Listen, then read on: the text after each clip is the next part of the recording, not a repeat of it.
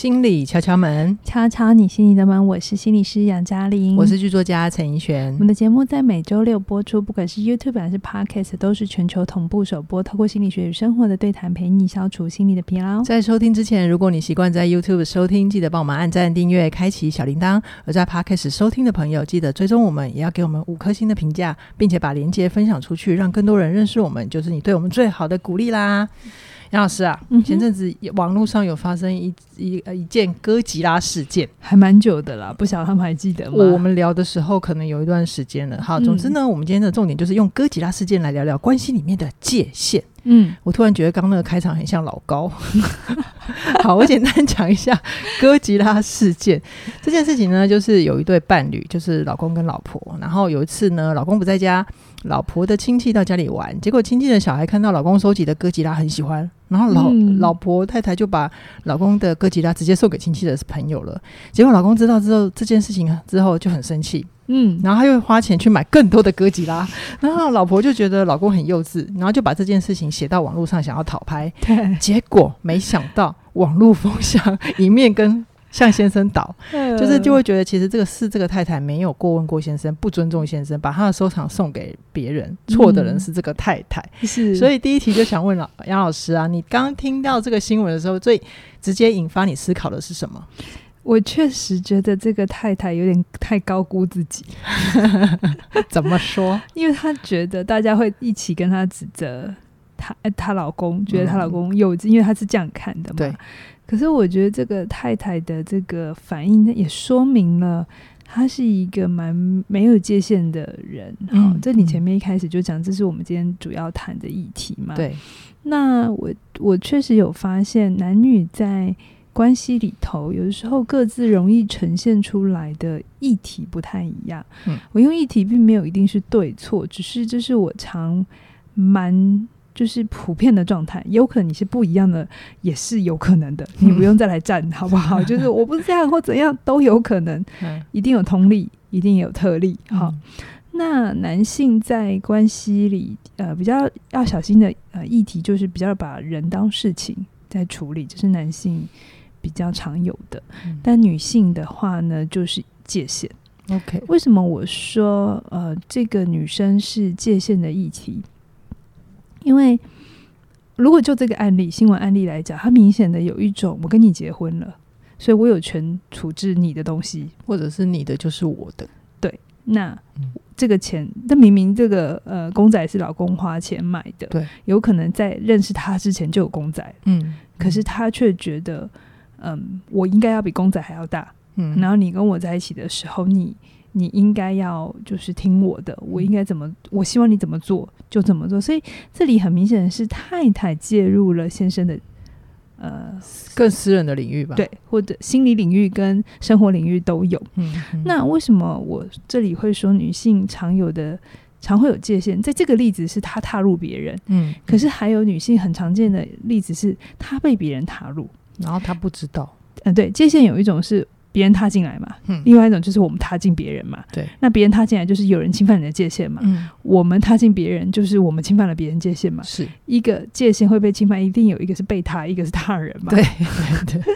然后其实女生其实这两个都很容易，嗯，不小心就没有处理好。这个是生理上的原因吗？为什么是生理上的原因？因为就是男性跟女性。那跟界限有什么关系？你、嗯、不晓得？你为什么觉得界限跟生理有关？我只是从小白的立场想说，有生理上的限制，或者是先天的设计吗？我没有这样想过、欸，哎，好，是因为性的性 器官吗？你是这样想吗？嗯、不是啊，不是这样想，因为这没有写在我们稿子里。好好，界限有两种，一种是我踏进别人的界限，一点是我让别人踏进来嘛。那你蛮常会看见早期有一些女性。常常是没有自己的界限的。好，早期的女生更多被要求去配合，嗯，或者期待女性在关系里是有更多的付出跟牺牲。所以在有一些事情发生的时候，其实女生会自己先撤退界限。有些时候是外在会要求，哎、欸，真的哎。可是有时候是女生自己就会撤退，好像真的是女性朋友比较容易先撤退，然后去满足另一个需要需要。他、嗯、这个人可能是伴侣，可能也可能是小小孩，嗯，好，那。我觉得这里面确实有一些生理的机制啊，因为怀孕的这个过程。嗯嗯。可是啊，当一个人的界限被踏被踏被踏入了，嗯、一定会有一个反动的力量。哦、嗯哼，这个世界是一面镜子，它都会有有正，一定会有负。是好，所以你被踏久，你内在一定会有一种想要反扑或想要补偿或想要证明的力量。嗯，所以你就一不不小心就变成你会去踏进别人的界限。意思就是他自己。被踏久了，他其实不舒服，可是他不知道怎么表达，或者是不知道怎么反应，所以他就会需要力量去去展现，嗯、去踏进别人的界限。那个心理动力有点像是我们都一定听过，有一些人是可能是霸凌的被害者，他本来是，嗯，嗯，但是他被霸凌久了之后，他以后就变成霸凌的加害者。嗯，听得懂吗？懂，就是你曾经因为这样的经验受伤，明明受伤了，对不对？嗯、我们应该觉得你更容易理解别人的。这样的心情，别人的痛苦，可是因为那个内在的情绪是不平衡的，嗯、或那个伤痛是没有处理，所以还反过来变成另外一种吞噬的力量，它就变成加害者。OK，所以女生在界限上面很容易是自己撤退了，本来是自己撤退了，嗯，或者感觉这个社会期待你撤退，而你也就撤退了，嗯，然后撤退久了之后，你需要有一个反过来的力量，于是你就会在你觉得安全的地方是去侵犯别人，嗯，好，比如说在这个案例里。我不知道他们家发生什么事，我也不知道他前面发生什么事哈。嗯、但是呃，可能嗯、呃，他因为没有尊重了自己，所以他就比较难去尊重别人。OK，好，比如说有一些妈妈，好，她可能早期是被婆家很多的要求，嗯，好，然后呃，或者是老公希望她在家里带小孩，因为他可能愿意，也可能不愿意，嗯、但但是她就牺牲了，嗯、对不对？嗯、可是你会发现这里面有很多的怨。于是这些怨，它会变成一种控制，嗯哼，他就会变成，他会觉得小孩是他的衍生物，嗯哼，所以小孩要听他的话。我们这种故事听很多嘛，很多，所以你的孩子不会，不是你的孩子才会一系列的拍嘛，对不对？好，所以你就会发现，哎，这个妈妈在如果她没意识自己的状态的时候，她会是做很多她觉得合理的要求，她觉得，嗯，可是，在小孩的世界里却是被侵犯界限，嗯哼，比如说。呃，有些妈妈她会就是随便的去翻小孩的日记，现在还有写日记吗？应该没有。现在比较多是手机 啊，对，嗯，就是妈妈会办账号，但是小孩的账号她也可以进去看。对对对，而且还会觉得我是你妈，嗯，所以应该然后。理论上听起来好像也好像有道理，就是要保护你的安全。嗯，可是这里面可能最后做的事情是一样，但动机一不一样是不好分辨的。OK，好。然后有时候妈妈也会起，就会比较多干涉，就是你应该要交什么样的朋友。嗯，爸爸也会啦。嗯，这样讲的好像只有妈妈是坏人。嗯，但是 爸爸比例上可能比较少，可能或是爸爸的心思比较会是在赚钱养家。那我希望以后的家庭分工不会再是继续是这样了。可是必须说。到目前为止，观察的还是这样。妈妈承担比较多的家务，于是，在教养上面，她也会承担比较多。那妈妈是辛苦的，妈妈真的很很不容易。可是，妈妈在这里，你也要小心一下。你在承担这些的时候，会不会某种程度你没有处理的情绪？你有一些期待，你有一些希望，你的牺牲、你的奉献被看见，被看见，然后它转换成一种控制。OK 好。嗯，那是不是我们也可以这样理解？就是如果有一些女性，她没有尊重，没有好好尊重过自己的界限，她其实会不懂得怎么去尊重别人。确实，哦，确实，嘿，你你有没有听过一种很扯很扯的故事？是什么？就是婆婆在新婚之夜不准他们锁门，因为她要开门进去检查他们有没有上床。你会觉得很扯，对不对？很扯。我当年也觉得扯爆了。觉得怎么可能？但其实现在还有这种事情哎、欸，还是有。可是如果你有机会看整个家庭啦，哈、嗯，不是只是只看那一对关系，对，你看整个家庭，嗯、你会发现这个所谓的婆婆，嗯，她当年一定也是被别人践更践踏了她的界限，嗯、所以她从来不知道界限是什么概念。OK，然后她就会有一个理想的东西，就是哎，我要为这个。呃，蔡家什么家传宗 传宗，他觉得他有监督的责任。对对对对对对，他会包装在监督，可是其实这里面是模糊的。嗯，甚至于因为他们没有跟子女谈过性，他都没有办法确定他儿子到底会不会做爱。对，所以就要进去 监督一下，很奇怪，对不对？对啊，怎么会新闻之夜才来聊这个这个议题？嗯、就是这其实也让我想起我们上一次聊聊那个完形心理学里面，是不是有说一个融合的状况？哦、就是我就是小孩，小孩就是我。于是，对对对对对对对对对对，我想起来这一段我要讲什么，就是怀孕的过程其实对女性真的影响非常的大，那也确实真的是一个。完全高度融合的经验，你呼吸，他呼吸，你吃什么，他吃什么。所以我说，界限会是女性一辈子的议题，真的是，嗯，啊、呃，不只是我们身为女性被社会的期待，还包含我们的身体的这一个器官，还有我们的这个养育的这个角色哈。所以常常女性是在关系里没有自己，嗯、那要先讲，你是先没有了自己，所以才会没有了他人，嗯，然后才会做出。别人觉得很自我中心的事，就像这个太太，她把老公的哥吉拉送送出去，表面上啊，她很不尊重她先生，对不对？可是我看见的事情是，这个女生好很有可能她也没有真正拥有过自己，所以她被她她在她在希望大家一起来挞伐她先生的同时，她其实想要真正要的是一种爱，她可能在跟公仔吃醋。我我没有办法去说，我居然不如几个哥吉拉，对对对，那么丑之类的，不懂你为什么要爱一个这么多刺刺的东西，嗯、我没有办法说。当然了，那我也没有办法去确认我自己的价值，我需要我的先生来做一些事情，让我觉得有安全感。嗯，可是我没有办法，我的自我没有那么强大，嗯、那我就只好用很多很多包装的东西把。把这个我的需求丢出去，嗯、所以我们看见的是他不尊重，他也确实不尊重。可是你说他他在这里很愉快，或他赢了吗？我倒不这么认为。嗯、我我看见的事情是他可能也从来没有真的好好的爱过自己。嗯，好，他没有被承接过，被理解过，他不知道他自己的模样了。对，有些人会去误解一件事，就一个人很跋扈。嚣张，我们就会觉得哦，哪有？他就自他就这种人怎么会呃，怎么会不让自己吃亏？有没有？哈、嗯，这种人怎么会有界限问题？有没有？他才不会让别人踏进他的什么什么什么嘛？嗯、可是我觉得不是这样的，其实不一定哦。对，不一定哦。嗯、就是那个嚣张跋扈的背后，他为什么要这么嚣张跋扈？他背后有脆弱啊，对啊，害怕、啊、才要这样啊。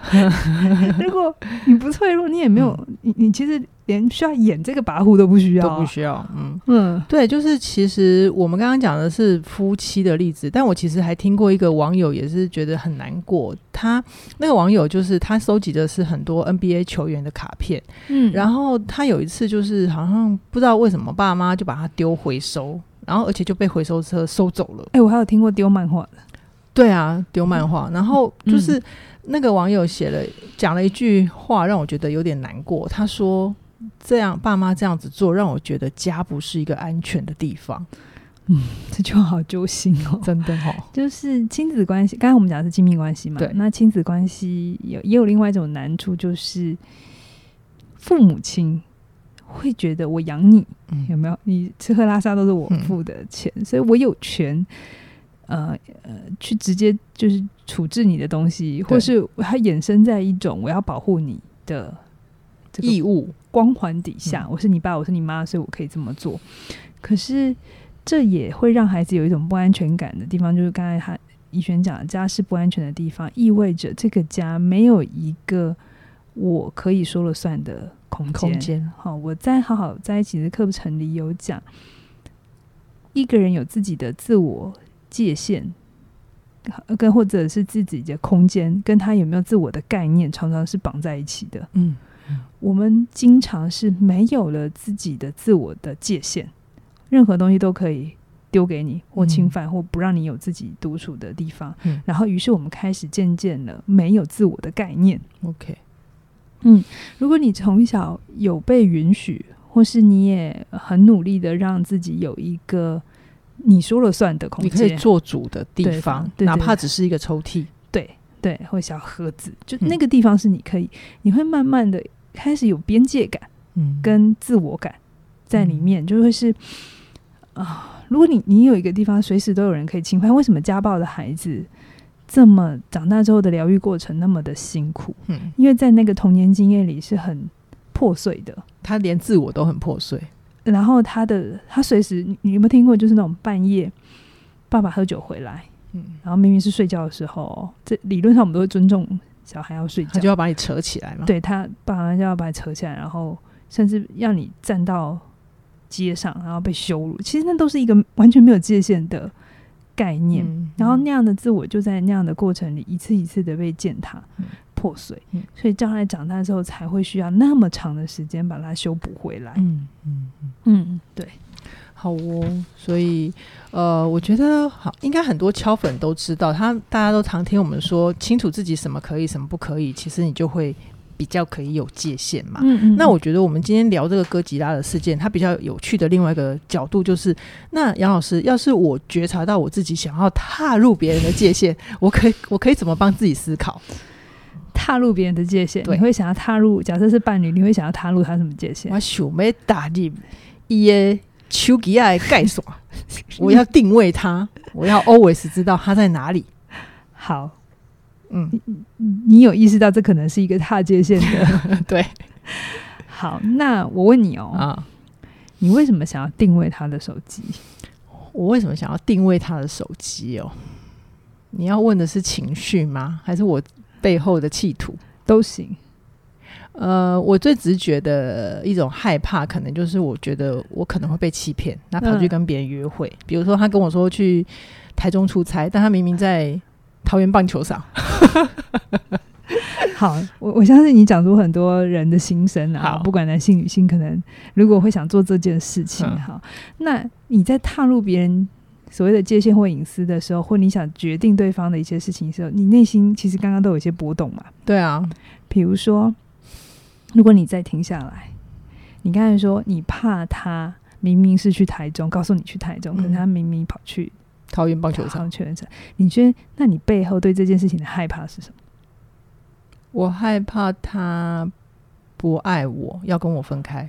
对，所以你做这件事情背后有一个情绪嘛？对啊，或者有一个害怕、当然恐惧，当然，对不对？你可能害怕被抛弃，嗯，所以你可能看了你手机，你伴侣的手机，看有没有跟别人暧昧来暧昧去，对不对？嗯，那可能有些父母亲，他为什么要看小孩的手机？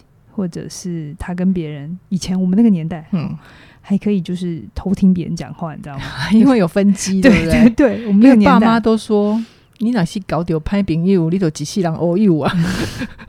对，那为什么需要做这件事？那个背后爸妈是不是有一个怕是小孩不认真念书，将来会？